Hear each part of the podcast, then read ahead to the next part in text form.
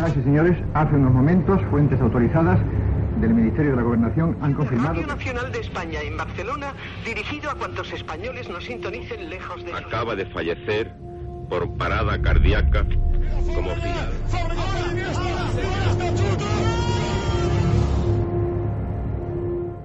Historias de la historia.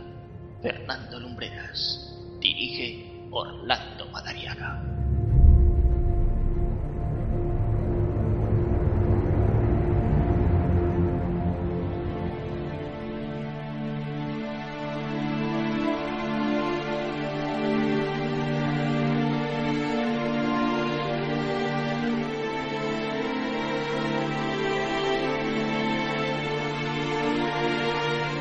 Saludos amigos y bienvenidos a un nuevo programa de Historias de la Historia.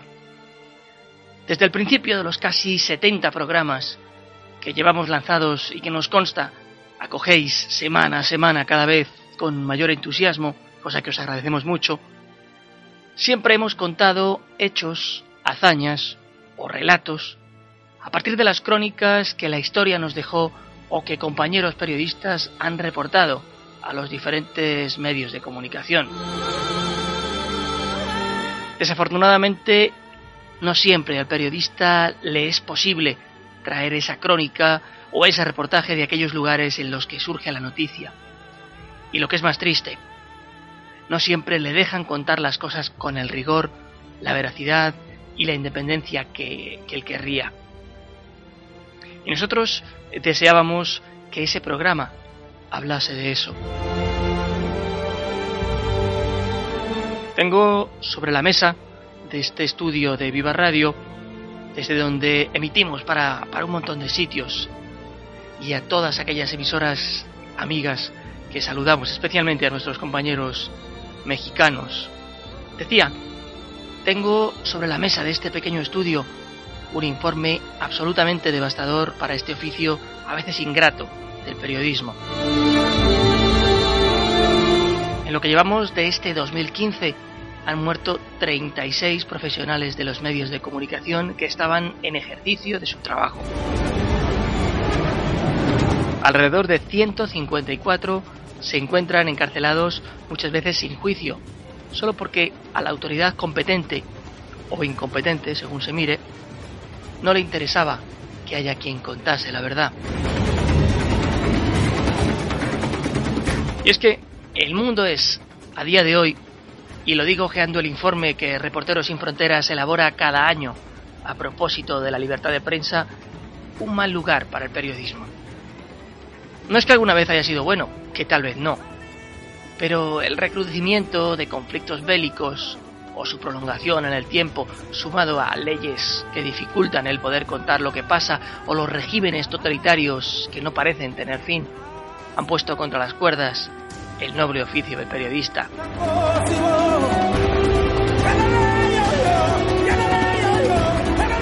Es curioso que la libertad de prensa esté tan íntimamente ligada al progreso de un país.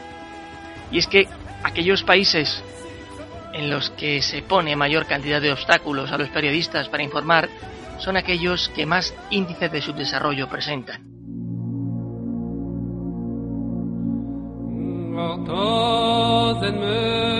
El continente africano es uno de esos lugares. Eritrea cierra la triste estadística de países del mundo en los que ejercer el periodismo es prácticamente un milagro.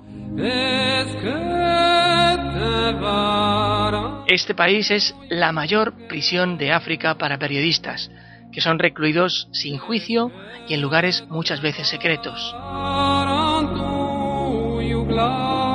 ¿Qué podemos esperar de un hombre, el presidente de Eritrea, Isaías Afewerki, que dice, y cito palabras textuales, que aquellos que piensen que alguna vez habrá democracia en Eritrea pueden hacerlo en otro mundo? Juzguen ustedes mismos. Por más que la comunidad internacional ha mandado llamamientos para llegar al final de esta situación, la respuesta es siempre la misma. El silencio. Se estima que por lo menos hay 16 periodistas encarcelados como mínimo allí.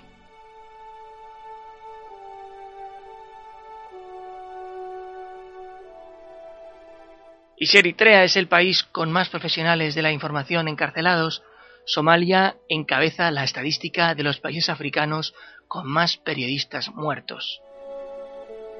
Solo el año pasado perdieron la vida allí cuatro compañeros. La situación de guerra civil latente, los grupos locales que prácticamente imponen el poder a la fuerza, han convertido casi en un deporte perseguir a quienes intentan contar a los demás las atrocidades y abusos que cometen. Todo en un país castigado por el fundamentalismo religioso y la corrupción. Después de la revolución que derrocó a Muammar al-Gaddafi, Libia se ha convertido en uno de los países en los que tener una credencial de prensa o portar una cámara se ha convertido en una profesión de alto riesgo. El clima de inestabilidad de la región es un peligro considerable para los periodistas, que muchas veces deben informar tras la protección, débil protección, de las trincheras o de las fuerzas del orden. En Asia, la situación es, si cabe, mucho más violenta que en África. En Siria, el conflicto armado que desangra este país de Oriente Medio se ha cobrado en 2014 la vida de 15 periodistas. La presencia de grupos terroristas que secuestran y asesinan a corresponsales extranjeros se ha hecho prácticamente rutinaria. Y lo más peligroso es que no tiene visos de solucionarse a medio o a corto plazo. Informar desde el propio terreno de lo que sucede en Siria es jugarse la vida como lo es hacerlo en Arabia Saudí, muchas veces disfrazada de país de tolerancia a golpe de petrodólar. El gran gigante de la península arábiga es un régimen despiadado y absolutista en toda regla en el que la libertad de prensa es cercenada por periódicos afines al régimen. Situación análoga se da en países de la zona como Yemen, sacudido por una guerra civil que ha dejado en manos de los rebeldes el control de los medios de comunicación. En la otra orilla del Mar Rojo, en Irán, de reciente actualidad últimamente, más de 50 periodistas están encarcelados por supuestamente ir en contra de los preceptos establecidos por el gobierno del conservador moderado Hassan Rouhani.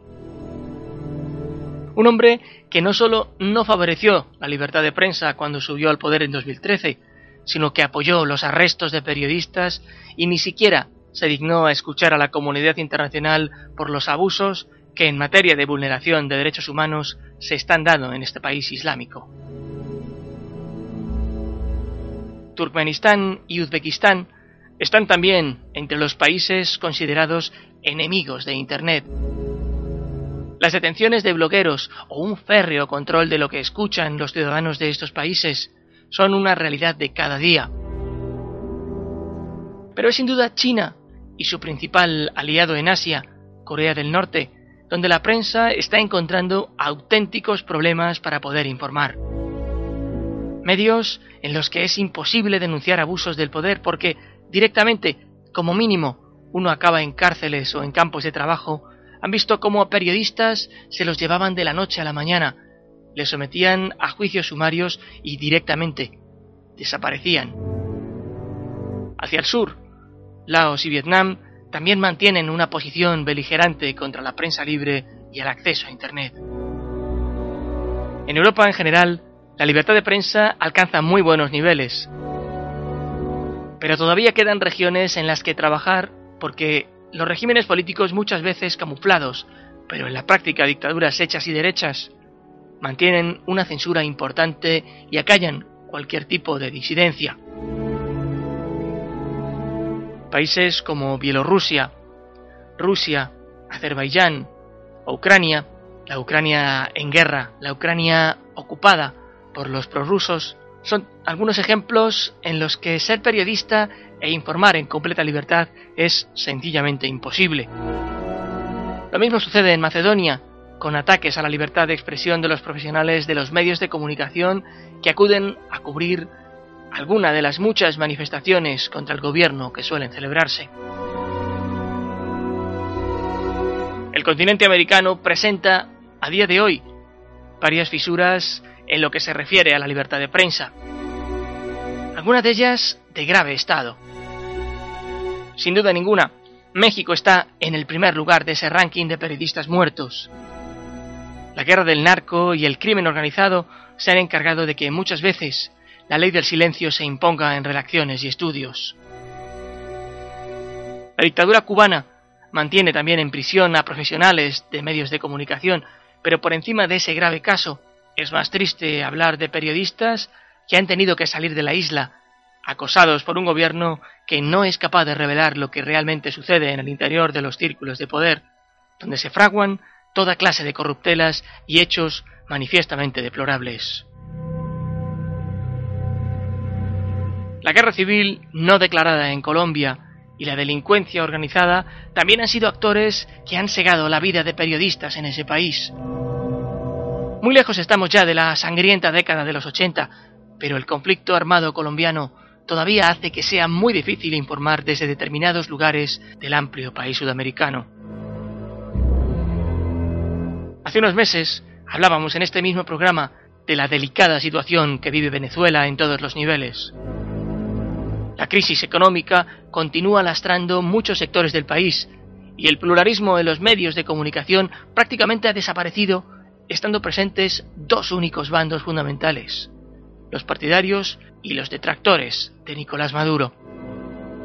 Y por si esto fuera poco, la Guardia Nacional Bolivariana, la temida Guardia Nacional Bolivariana, auténtico instrumento represor del régimen, se ha encargado en los últimos meses de llevar a cabo una política de hostigamiento masivo contra los medios de comunicación más alejados de las ideas de quienes gobiernan el país.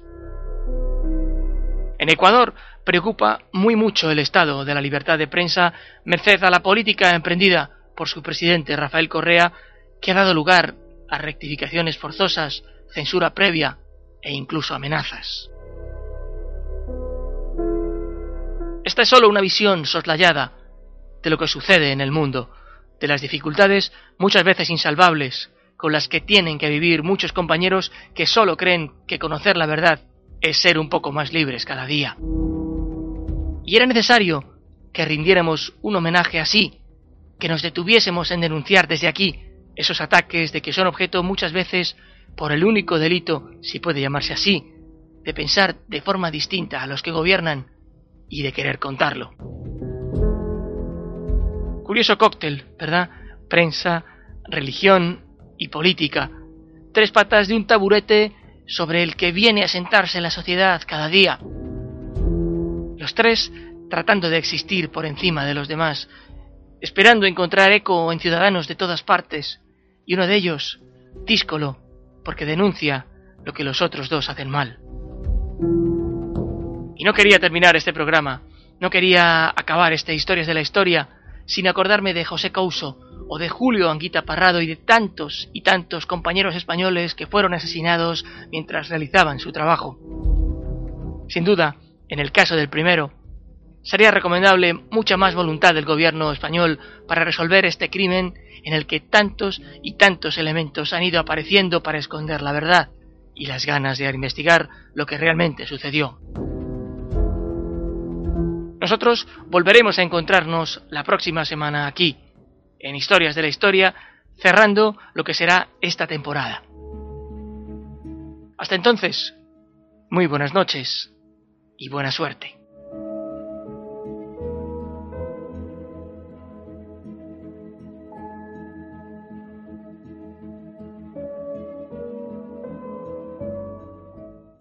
Viva Radio, tu radio de viva voz.